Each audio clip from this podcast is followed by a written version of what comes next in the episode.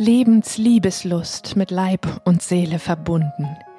Der Podcast mit Christina Sogel für Heilung mit Körper und Seele, für Erfüllung, Sinnlichkeit und Ekstase im Leben, in der Liebe und im Sex.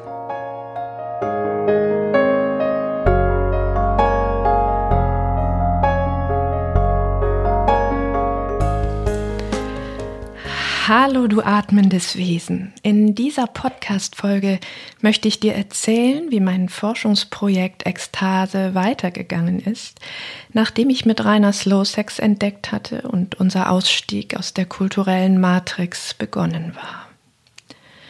Du erfährst, was ich heute unter Ekstase verstehe, was sie begrenzt und wie du konkret auch die Dinge in deinen intimen Raum einladen kannst, die bisher keinen Platz darin hatten.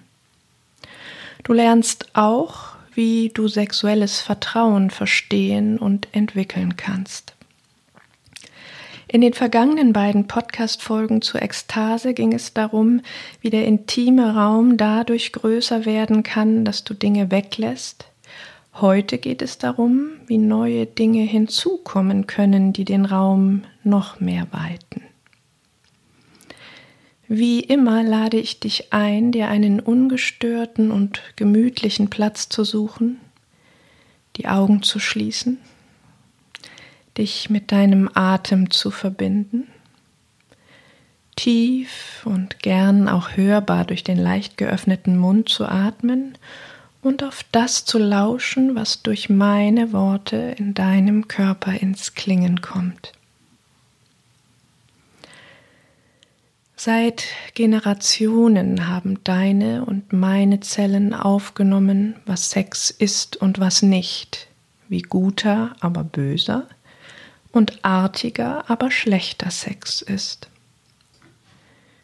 Du hast es in den Worten, Gesten und Blicken deiner Eltern, Großeltern, Freundinnen und Freunde ebenso aufgenommen wie in ihrem Schweigen, ebenso in Hollywood-Filmen, Büchern, Zeitschriften und Werbeplakaten wie in Pornos oder heimlichen schambesetzten Fantasien.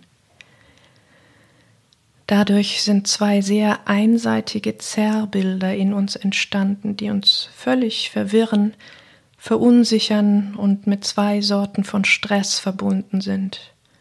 Zu wenig zu sein und zu viel zu sein, also in jedem Fall falsch. Guten Sex haben wir gelernt als heiß, wild und leidenschaftlich mit permanent harten Erektionen und feucht glänzenden Jonis, lautem Stöhnen, viel verschiedener und immer neuer Stimulation durch Spielzeuge, unterschiedliche Stellungen oder wechselnde Partner. Dieser vermeintlich gute Sex ist aber kulturell betrachtet gleichzeitig böse oder lieblos, und man macht ihn mit Huren oder Geliebten. Seiner Partnerin, seinem Partner kann man ihn nicht zumuten, weil er nicht einfühlsam, liebevoll und ehrend ist. Einfühlsamer, liebevoller, moralisch guter Sex dagegen verzichtet auf all das, was vermeintlich guten Sex ausmacht, schont den Partner, die Partnerin davor und ist auf die Dauer langweilig. Er besteht hauptsächlich darin, auf alles, was aufregend ist, zu verzichten.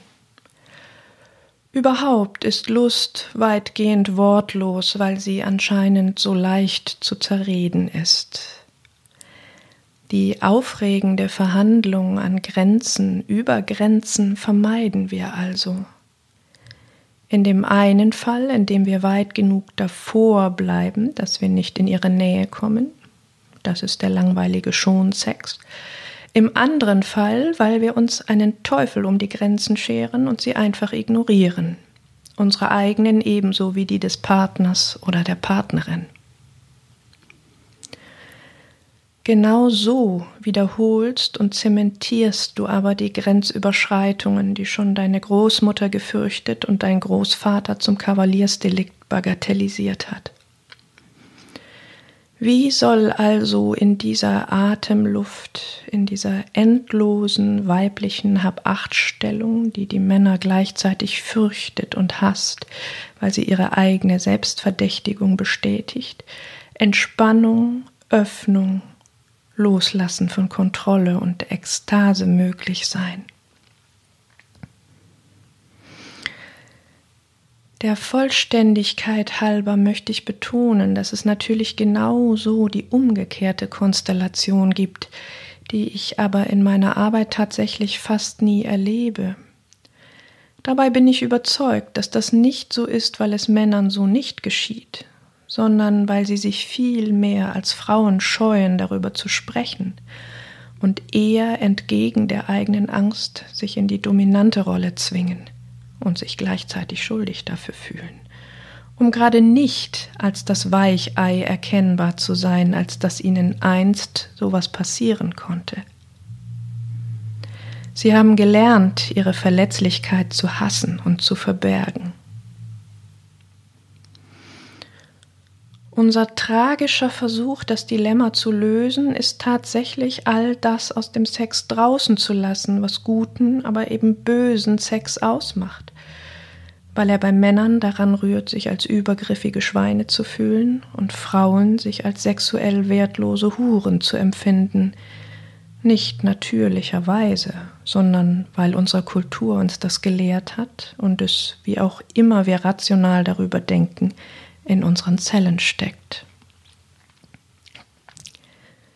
Das Problem dabei, es ist ja nicht wirklich weg, nur weil wir diesen Wünschen, Impulsen, Sehnsüchten, Fantasien und anderen Störfaktoren keine Aufmerksamkeit in Form von Worten schenken. Es kriecht nur immer weiter in die Schattenbereiche unseres Bewusstseins zurück, verpackt in Watteschichten aus Scham und Schuldgefühl und lässt entweder unsere Intimität artig und wortlos traurig einschlafen oder uns heimliche Parallelwelten aufbauen, in denen es möglich ist, aber nur Scham und Schuld an eine andere Stelle verschiebt. An dem traurigen Versiegen der Intimität mit unserem am meisten geliebten Menschen ändert auch die Parallelwelt nichts. Sie entfernt uns nur immer weiter von ihm. Wir verwenden also erschreckend bereitwillig viel Energie darauf, Teile von uns abzuschneiden, zu unterbinden, mit denen wir nicht umzugehen wissen, in der Hoffnung, das hätte keine schwerwiegenden Folgen. Wir können zwar so tun, als würden diese Teile nicht zu uns gehören, aber ob es uns gefällt oder nicht, seine Bedürfnisse zu Lebzeiten loszuwerden, das hat noch kein Mensch geschafft. Wie viel wäre nur schon einmal gewonnen, wenn wir einfach das Wort Sex aus unserem Wortschatz streichen könnten? diesen ganzen auf allen Seiten so traumatisierten Denk-, Fühl- und Assoziationsraum wie nicht mehr zu betreten, um einander leichter jenseits davon begegnen zu können. Ich habe es versucht und ganz habe ich es beim besten Willen nicht geschafft, aber allein das Bemühen, nicht mehr zu unterteilen, was Sex ist und was nicht, was schon dazugehört und was noch nicht, hat mir so viele Freiräume eröffnet. Zu küssen, ohne zu wissen, wie ein Kuss geht, zu gehen auf eine Weise, die meine Juni in Flammen stehen lässt, mit dem ganzen Körper Musik zu machen, meinen Liebsten anzuschauen, als wüsste ich nicht, wer er ist und was er will, in Klammern gesagt, wie verblendet anzunehmen, ich wüsste es. Einfach zwei Augenpaare im Universum, die sich begegnen, immer länger. Augenpaare oder Unterbäuche oder auch Schwanz und Juni. Und lauschen, was sich in unseren Körpern dabei ereignet. Und alles ist gleich gut bei uns beiden. Ist weder gut noch schlecht, ist einfach. Für Rainer und mich war das Forschen mit Slow Sex eine gute Möglichkeit, aus dem kulturellen Korsett erst einmal herauszufinden. Ein guter Einstieg, wirklich wieder in unserem Körper anzukommen und unter der Taubheit anzufangen zu spüren. Alles wurde langsamer, bewusster, achtsamer und nach einer Weile entspannter. Es wuchs etwas, das sich für mich mit der Formulierung sexuelles Vertrauen verband. Ich hatte diese Formulierung gehört und schön gefunden, aber wenn ich ehrlich war, hatte ich nicht wirklich gewusst, was sie bedeutet. Mit der Zeit verstand ich, wenn ich unzählige kleine Erfahrungen, was sich für mich wie genau anfühlt, wann ich etwas zum Beispiel angenehm finde und wann dasselbe nicht. Und wenn von dem Moment an, wo ich Rainer diese Erfahrungen mitteile, ich an seinem Handeln und in seinen Worten merke, dass dieses Wissen in ihm gegenwärtig ist und mitbedacht wird, dann fange ich an, mich sicher und gut aufgehoben zu fühlen. In der Langsamkeit des bewussten Spürens und des Austauschens darüber wurde immer mehr Aufrichtigkeit möglich. Nicht nur wegen des gewachsenen Vertrauens, sondern auch wegen des entspannteren Raums, in dem Dinge bewusst werden konnten, die zuvor im Schatten geblieben waren. Zum Beispiel, wenn wir innerlich woanders waren, irgendwo zuvor hängen geblieben beim Arbeitstag, bei wichtigen Themen, die uns grundsätzlich bewegten und uns just in den Sinn kamen, oder bei einer Situation, die nur einige Momente zurücklag und uns mit schwierigen Gefühlen gefangen nahm. Entsprechend der kulturellen Überzeugung, dass diese Dinge in diesem Moment nichts zwischen uns zu suchen hätten und vielleicht sogar die Intimität oder die Lust zerstören würden, hatten wir sie ohne es zu bemerken aussortiert. Nur um gemeinsam festzustellen, dass sie uns genauso auseinanderdriften ließen. Wie in zwei verschiedenen Welten, während wir vordergründig vorgaben, einander nah zu sein. Diese gemeinsame Erkenntnis machte es leichter. Es gab keine wirklich gute Alternative mehr. Wir ließen uns also auf das Wagnis ein, diese bislang herausgehaltenen Dinge auszusprechen und uns überraschen zu lassen, wo uns das hinführen würde. Tatsächlich habe ich das in sehr ernüchternd erfrischender Erinnerung. Oft mussten wir lachen und schulterzuckend anerkennen, wie es war, wir hatten es ja so gewollt. Und dann tauchte halt manchmal mitten in den schönsten Zärtlichkeiten oder bei wachsender Lust eine Überlegung über den anstehenden Autokauf, eine Verunsicherung durch einen Blick, eine Idee für den nächsten Kurs, ein Ärger von gestern, eine Angst oder Scham oder auch eine Erinnerung aus alten Zeiten auf. Sand im Getriebe, aber so richtig. Tatsächlich tauchte eine Zeit lang öfter die Frage auf, ob wir wohl jemals wieder einfach nur normalen, harmonischen Sex bis zum Ende haben würden. Tatsächlich war es oft erst einmal vorbei mit der Lust, aber wir fanden immer mehr Freude an diesen überraschenden Wendungen, die mich an Spaziergänge mit meinem Sohn erinnerten, in der Zeit, als er gerade laufen lernte. Wir verließen das Haus Richtung Supermarkt, und wenn ich mich auf seinen Welteroberungsprozess einließ, konnte es Stunden bis zur nächsten Straßenecke dauern, mit vielen Umwegen und kleinen Dingen, die es zu sehen gab. Vielleicht kamen wir nicht einmal bis zum Supermarkt, aber wir hatten zahllose kleine konspirative gemeinsame Erfahrungen gemacht, über die wir uns unterhalten, an die wir uns erinnern konnten.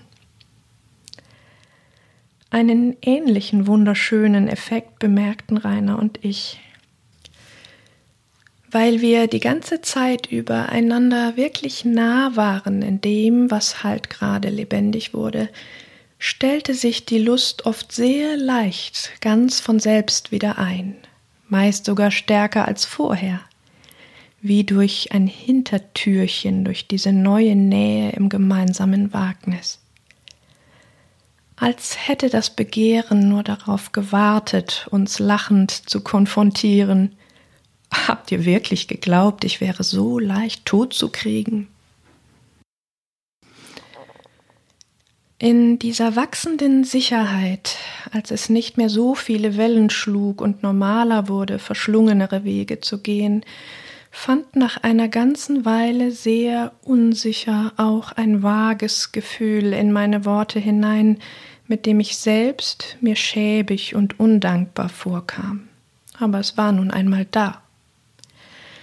Diese wunderschönen, liebevollen und auch so vertrauensvoll gewordenen intimen Begegnungen fühlten sich manchmal irgendwie artig an.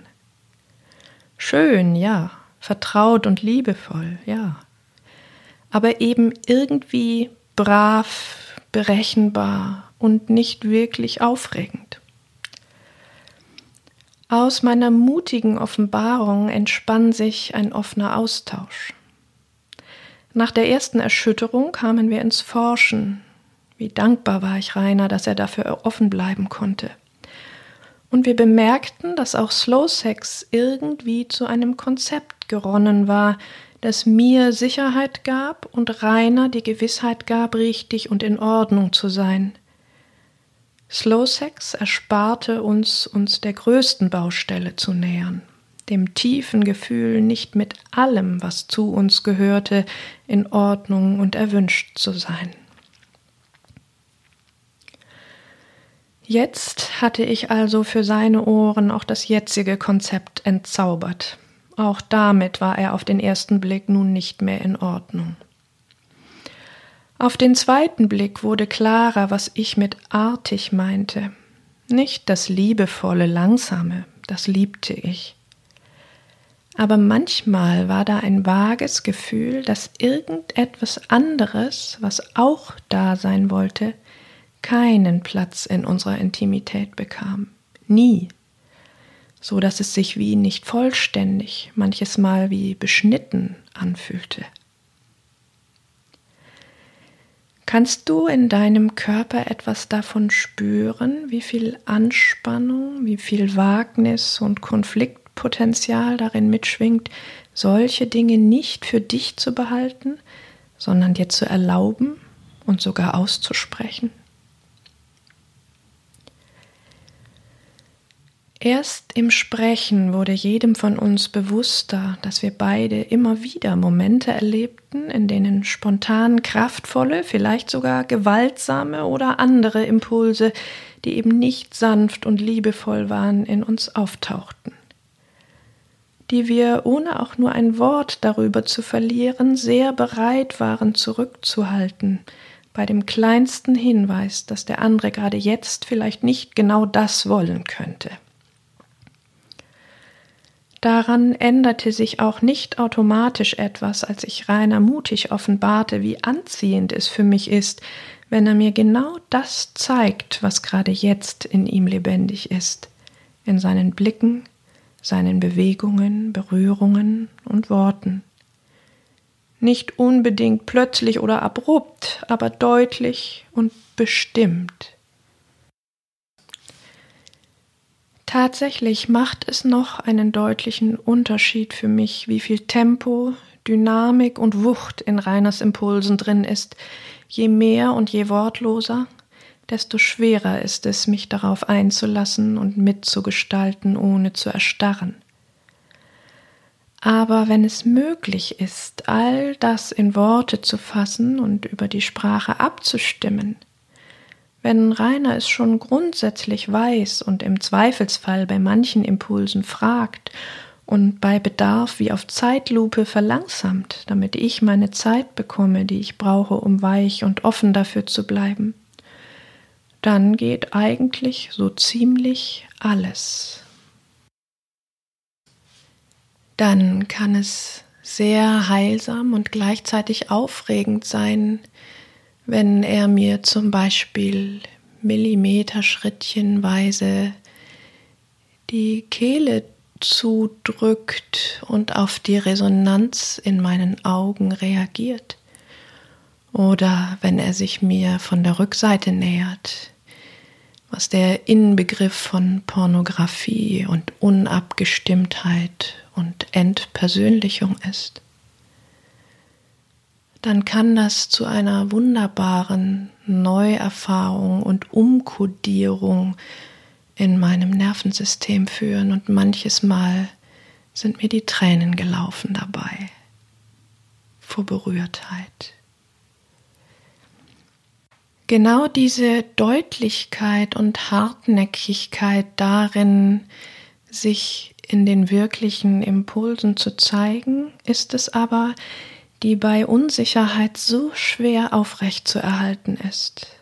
Sie ist der Modus, in dem weder die Vermeidung noch die wortlos hastige Überschreitung der Grenze uns die Begegnung mit Angst, Schuld und Schamgefühlen im Spiel an der Grenze erspart. Rainer die fürs Tätersein, mir die dafür, dass ich nicht zu allem einfach nur lächelnd liebend Oh ja sagen kann. Und genau darum entsteht erst in der Verhandlung dieser Grenze eine unglaublich aufregende und intime Nähe, die kein bisschen artig und langweilig ist.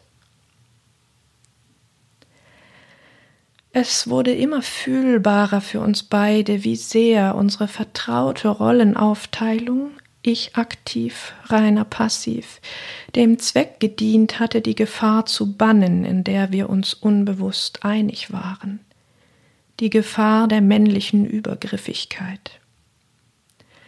Rainer flüchtete in die Passivität, ich in die Dominanz. Auch für mich wurden Angst und Unsicherheit darin fühlbar, zu erkennen und zu offenbaren, dass ich mit wachsendem Vertrauen eine Sehnsucht spürte, mich Reiners Impulsen hinzugeben, nicht davor geschont zu werden und sie nicht mit meiner Aktivität zu verhindern.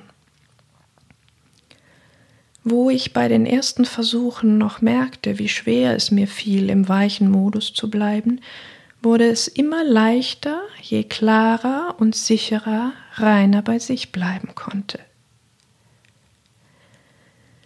Diese erst einmal unsichtbare Choreografie, dass wir in allem gestalten und reagieren, fasziniert mich sehr. Erst im Hinschauen und in der Tiefe Lauschen wird sie sichtbar, zugänglich und auch veränderbar.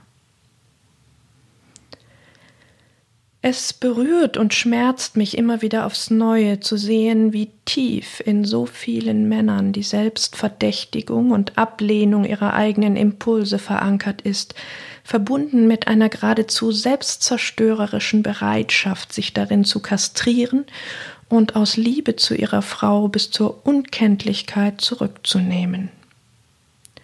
Klar, bei uns Frauen ist das nicht anders gewesen aber da war es mir schon so vertraut.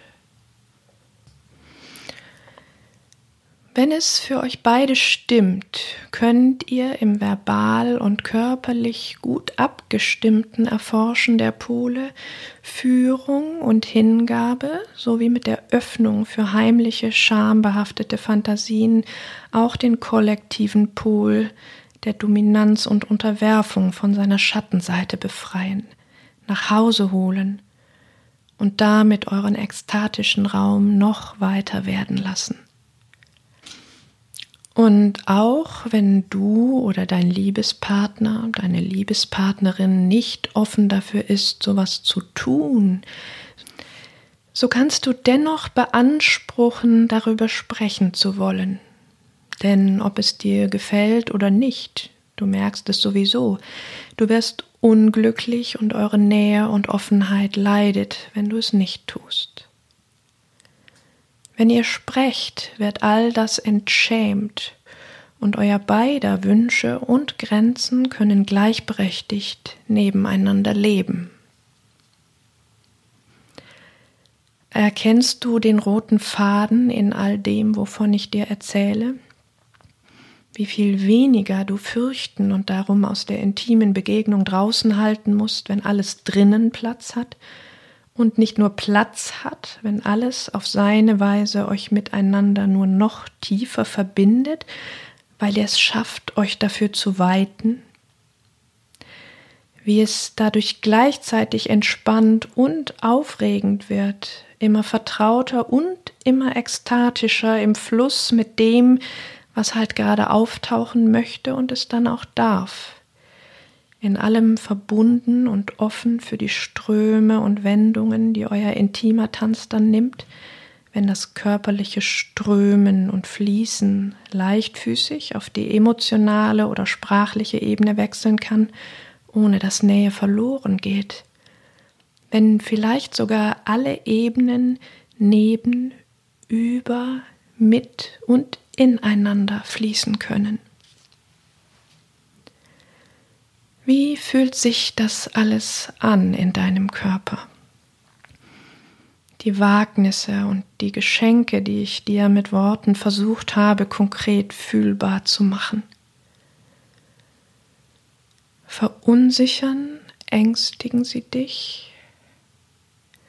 Oder fühlt es sich zwar groß, aber machbar an? Klingt es vielleicht erst einmal zu schön, um wahr zu sein? Ja, es ist überwältigend und schön und überwältigend schön, wenn es immer besser gelingt. Und es ist immer wieder neu ein mutiges Wagnis, ein in die nächste Angst hineintauchen und schwimmen, einfach irgendwie lebendig bleiben und nicht untergehen oder im Schweigen versinken. Und ja, es verändert alles und öffnet tatsächlich Räume, die bis dorthin unbekannt waren, und schaltet ganz von selbst Ekstase frei, die so viel mehr als ein kleiner mit rotem Kopf und viel Anstrengung spitz hervorgepresster Orgasmus ist. Und es geht definitiv nicht, wenn du darauf wartest, dass dein Liebster, deine Liebste vorangeht und es dir leicht macht, dir den Weg bereitet, auf dem es einfach ist. Ausgiebig erprobt und für wahr befunden, Ehrenwort. Auf die Weise habe ich mich unzählige Male mit Rainer verfranst und wir sind immer stecken geblieben. Deshalb an dieser Stelle mein leidenschaftliches Plädoyer für eine radikale sexuelle Selbstverantwortung. Wenn du Leidenschaft willst, wage es leidenschaftlich zu sein. Wenn du dir Hingabe wünschst, gib dich hin. Wenn du dich nach gesehen werden und Nähe sehnst, zeig dich und lass es zu. Und wenn du dich bei all dem sicher fühlen willst, dann fang heute damit an, dir deine Instinkte, deine Ja's und Neins zu erlauben und bei dir zu bleiben, statt sie dir permanent abzusprechen oder wegzuerklären. Für Rainer und mich war und ist es ein guter Deal, der uns immer wieder hilft, wenn wir in der Abschiebung der Verantwortung stecken bleiben. Das Commitment, einfach beide gleichzeitig mutig zu springen, als hätten wir keine Angst. Zusammen geht das, und jedes Mal das klappt, weil keiner zurückgeblieben ist, wird es leichter. Und du erlebst, dass es Geschenke regnet, während du wagst und wagst, und dass du fast nebenbei, unbemerkt und unweigerlich in die Ekstase schlitterst. In dieser Podcast-Folge hast du gelernt, was ich heute unter Ekstase verstehe was sie begrenzt und wie du die Grenzen immer weiter dehnst, indem du konkret auch die Dinge in deinen intimen Raum einladen kannst, die bisher keinen Platz darin hatten. Wenn dir die Folge gefallen hat, kommentiere sie gern auf meiner Webseite, gib mir eine Bewertung auf iTunes und beantworte mir in der Umfrage in den Show Notes, ob du Interesse daran hättest, im neuen Jahr in einem der folgenden Kurse mit mir tiefer in das Thema Ekstase einzusteigen. Und nun lass uns zusammen mutig sein, Lebensliebeslust entfachen und ekstatisch werden.